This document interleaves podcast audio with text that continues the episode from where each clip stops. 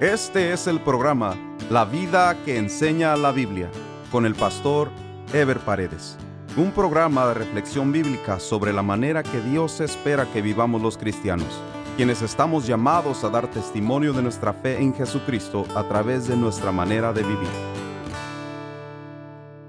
Continuamos con la serie La misión de la iglesia y el creyente en este mundo. Este es el estudio número 2 que se titula llamados a ser fructíferos. El mismo está basado en Mateo 21:43 que dice, Por tanto os digo que el reino de Dios será quitado de vosotros y será dado a gente que produzca los frutos de él. El segundo pasaje está en Juan 15:16 y dice, No me elegisteis vosotros a mí, sino que yo os elegí a vosotros y os he puesto para que vayáis y llevéis fruto, y vuestro fruto permanezca, para que todo lo que pidiereis al Padre en mi nombre, Él os lo dé. Estos dos pasajes son fundamentales para entender la misionología de la iglesia y para entender por qué Dios estableció la iglesia y le encargó lo que se conoce como la Gran Comisión. En el primer pasaje, se revela la sentencia que Dios decretó hacia el pueblo de Israel por no haber cumplido su misión en este mundo. La sentencia tiene dos partes. La primera dice, el reino de Dios será quitado de vosotros. Todo el trato de Dios con el pueblo de Israel está contenido en el Antiguo Testamento.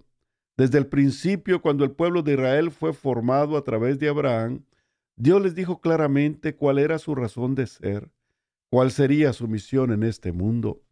En Génesis 12, 1, 2 dice, y haré de ti una nación grande, y te bendeciré, y engrandeceré tu nombre, y serás bendición, y bendeciré a los que te bendijeren, y a los que te maldijeren maldeciré, y serán benditas en ti todas las familias de la tierra. Serás bendición y serán benditas en ti todas las familias de la tierra. El pueblo de Israel fue formado para dar a conocer a Dios al mundo a través de su comunión con Él y la obediencia a sus mandamientos. De esa manera Israel llevaría la bendición de Dios al mundo entero. El pueblo de Israel no fue escogido entre los pueblos paganos existentes después del diluvio y la torre de Babel. El pueblo de Israel no existía el pueblo de Israel fue formado a través de un hombre temeroso de Dios, Abraham, con el propósito exclusivo de ser luz para las naciones. Dios les estableció leyes y mandamientos para vivir en comunión con Él. Dios les enseñó a través de Moisés ritos y sacrificios para que progresivamente aprendieran a servir y adorar a Dios y para que a través de su manera de vivir los demás pueblos vieran en ellos la luz que sus pueblos carecían y así buscaran a Dios. Sin embargo, el Nuevo Testamento nos narra extensivamente la desobediencia del pueblo de Israel y su fracaso en el cumplimiento de su misión. El pueblo de Israel cayó repetidamente en idolatría, desobedecieron y se rebelaron contra Dios. Dios trató con ellos a través de los profetas, llamándolos al arrepentimiento. Pero el pueblo de Israel se apartó de Dios a pesar de las advertencias que Dios les daba a través de los profetas. Jerusalén fue desolada, el templo fue destruido, la mayoría de sus habitantes fueron llevados a cautividad y otros fueron dispersos entre los pueblos de la tierra. Esto se conoce como la diáspora judía. Por eso aún el día de hoy existen colonias judías en la mayoría de países en este mundo. Pero el juicio más severo lo trajo Jesucristo cuando dijo que el reino de Dios sería quitado de ellos y dado a otra gente. La segunda parte de la sentencia de Jesucristo dice precisamente que el reino de Dios será dado a gente que produzca los frutos de él. Esa otra gente de la que habla Jesucristo es la iglesia, o sea, nosotros los cristianos. La iglesia entonces es establecida para cumplir la misión que Israel no cumplió. Ya en el segundo pasaje que leímos, Jesucristo le habla a los creyentes para confirmarles por qué han sido escogidos. Por eso dice el pasaje, yo os elegí a vosotros y os he puesto para que vayáis y llevéis fruto. ¿Qué significa llevar fruto? Cada persona en este mundo se esfuerza por salir adelante, por hallarle sentido a su vida y por encontrar alguna forma de felicidad. Hay personas que simplemente se limitan a sobrevivir o a sobrepasar las dificultades de la vida. En cambio, hay personas que su meta es triunfar y se esfuerzan por tener éxito en todo lo que hacen. Estas son las personas que buscan el modelo de éxito que el mundo ofrece. Un modelo basado en logros y riquezas materiales.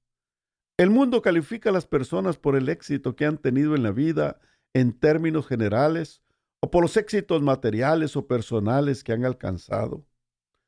Desafortunadamente, aún en ciertas corrientes cristianas se califica a los cristianos por los éxitos que han tenido en la iglesia o en su ministerio. Pero la Biblia no habla de éxito. Dios no juzga a nadie porque haya tenido o no éxito, porque el concepto de éxito en el mundo está basado en logros personales y materiales. Dios mide a las personas por su fe y su obediencia a Él. Por eso Dios distingue a los fieles de los infieles, a los creyentes de los incrédulos. Sin embargo, Dios sí espera mucho de sus hijos. No que tengan éxito en la vida, sino Dios espera que sus hijos den fruto. Los creyentes no estamos llamados a ser exitosos, sino a ser fructíferos. El pueblo de Israel fracasó en llevar el fruto. Por eso dice la Biblia que el reino de Dios sería quitado de ellos para dárselo a gente que produzca los frutos de él. Por eso vino Cristo a establecer la iglesia, para que la iglesia a través de los creyentes produjera fruto.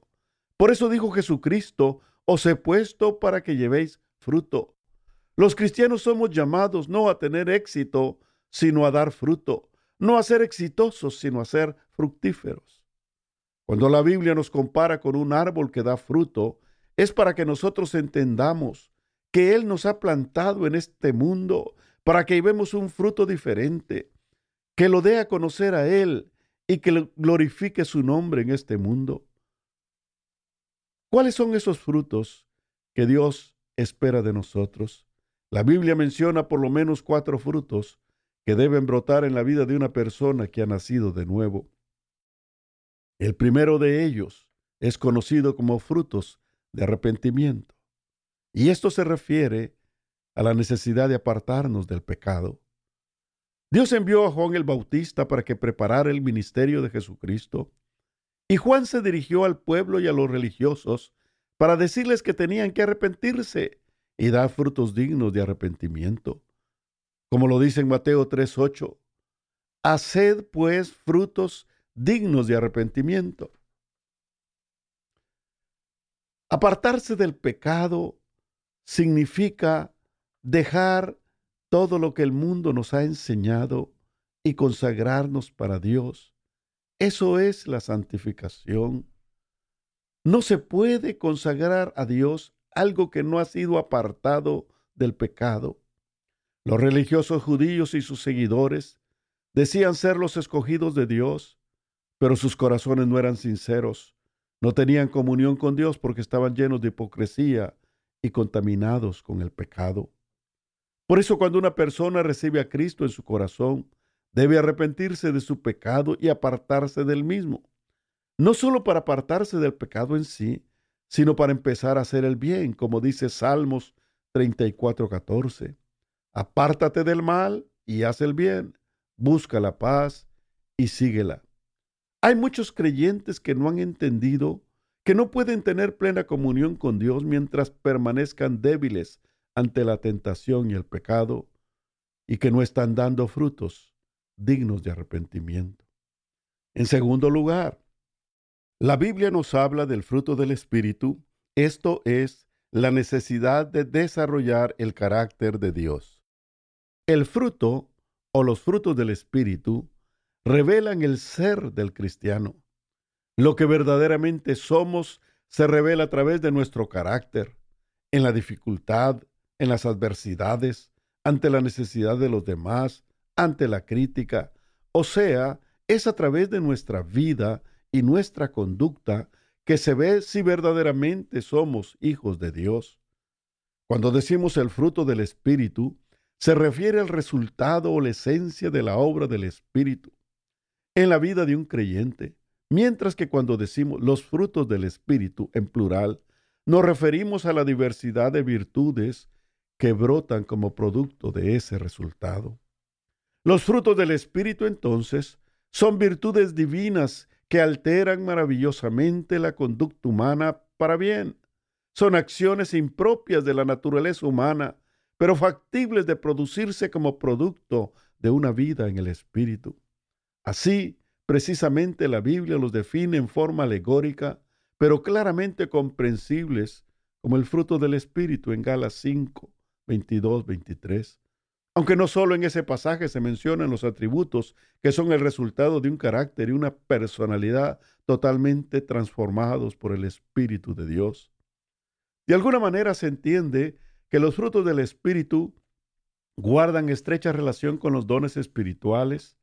De hecho, el amor, que es el más notable de los mismos, es más importante que los dones, pues sin él los dones dejan de tener sentido, pues los dones dejarán de ejercitarse, pero el amor perdurará. El fruto o los frutos del Espíritu son la expresión de la naturaleza divina en el diario vivir de la persona renovada o nacida de nuevo. Definen el ser del creyente, mientras que los dones del Espíritu definen el hacer de los hijos de Dios. El amor, el amor de Dios debe ser parte integral del cristiano el mismo debe ser conocido por su amor espontáneo hacia Dios y hacia los demás, tanto en sus relaciones diarias como en su servicio, en su trabajo y en todos los órdenes de la vida. El Hijo de Dios debe ser conocido también por ese gozo interior, que es la convicción y seguridad que da el saber que se es hijo o hija de Dios.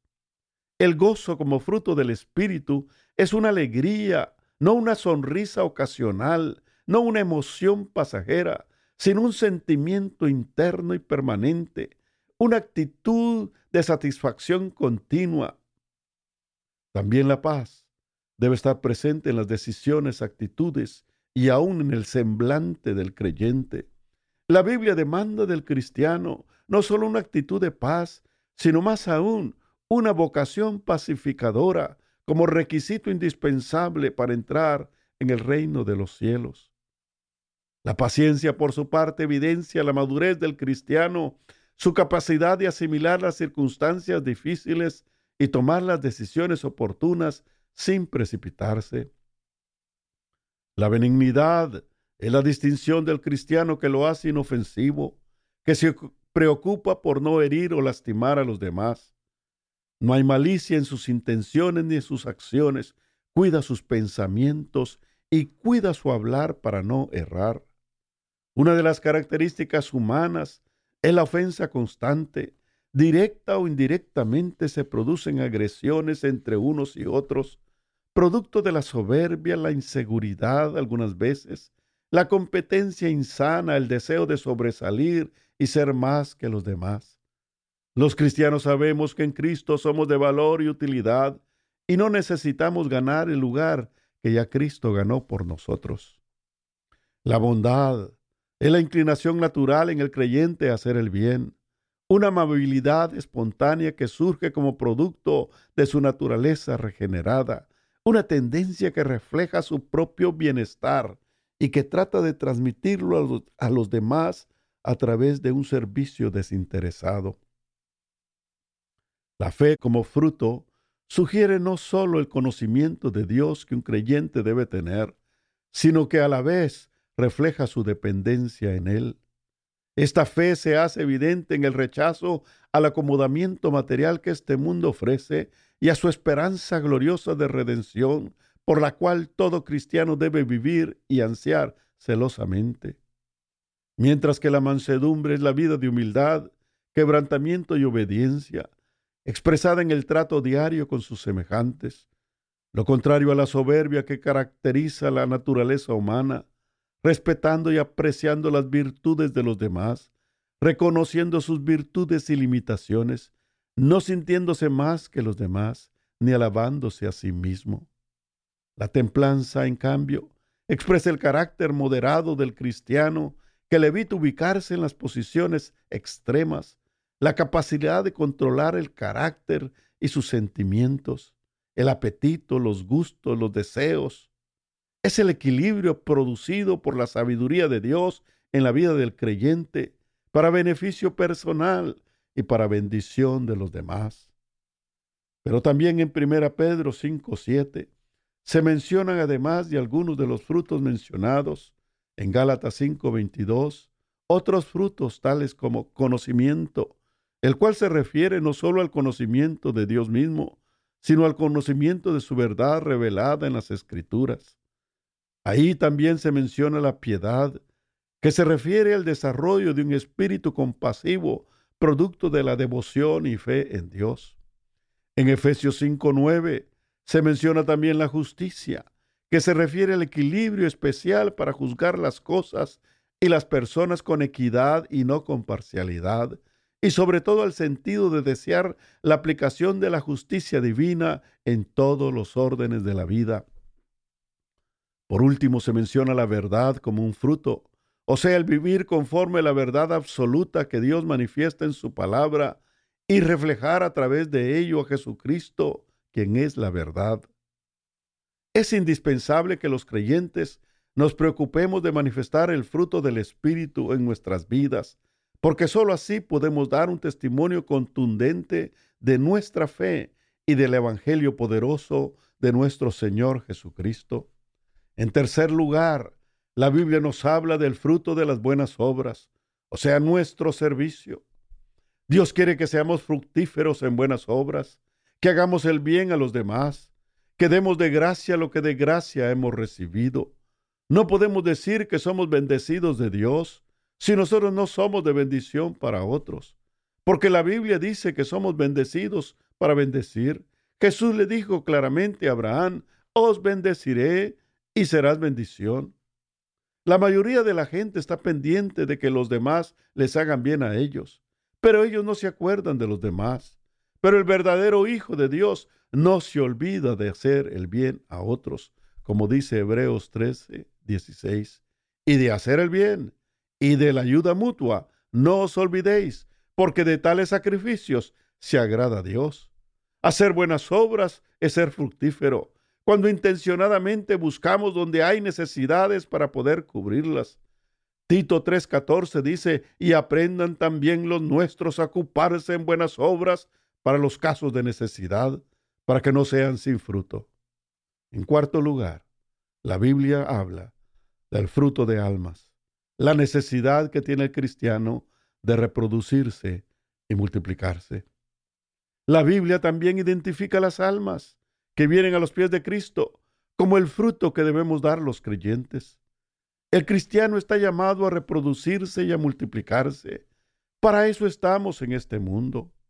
Juan 15, 16 dice, Os he puesto para que vayáis y llevéis fruto. Los cristianos debemos dar fruto. Debemos esforzarnos por reproducirnos uno a uno y alcanzar a los perdidos, como lo hizo la iglesia primitiva. Romanos 16, 5 dice el apóstol Pablo, saludad también a la iglesia de su casa, saludad a Epeneto, amado mío, que es el primer fruto de Acaya para Cristo. O sea que Acaya es mencionado como un fruto de el amado de Pablo.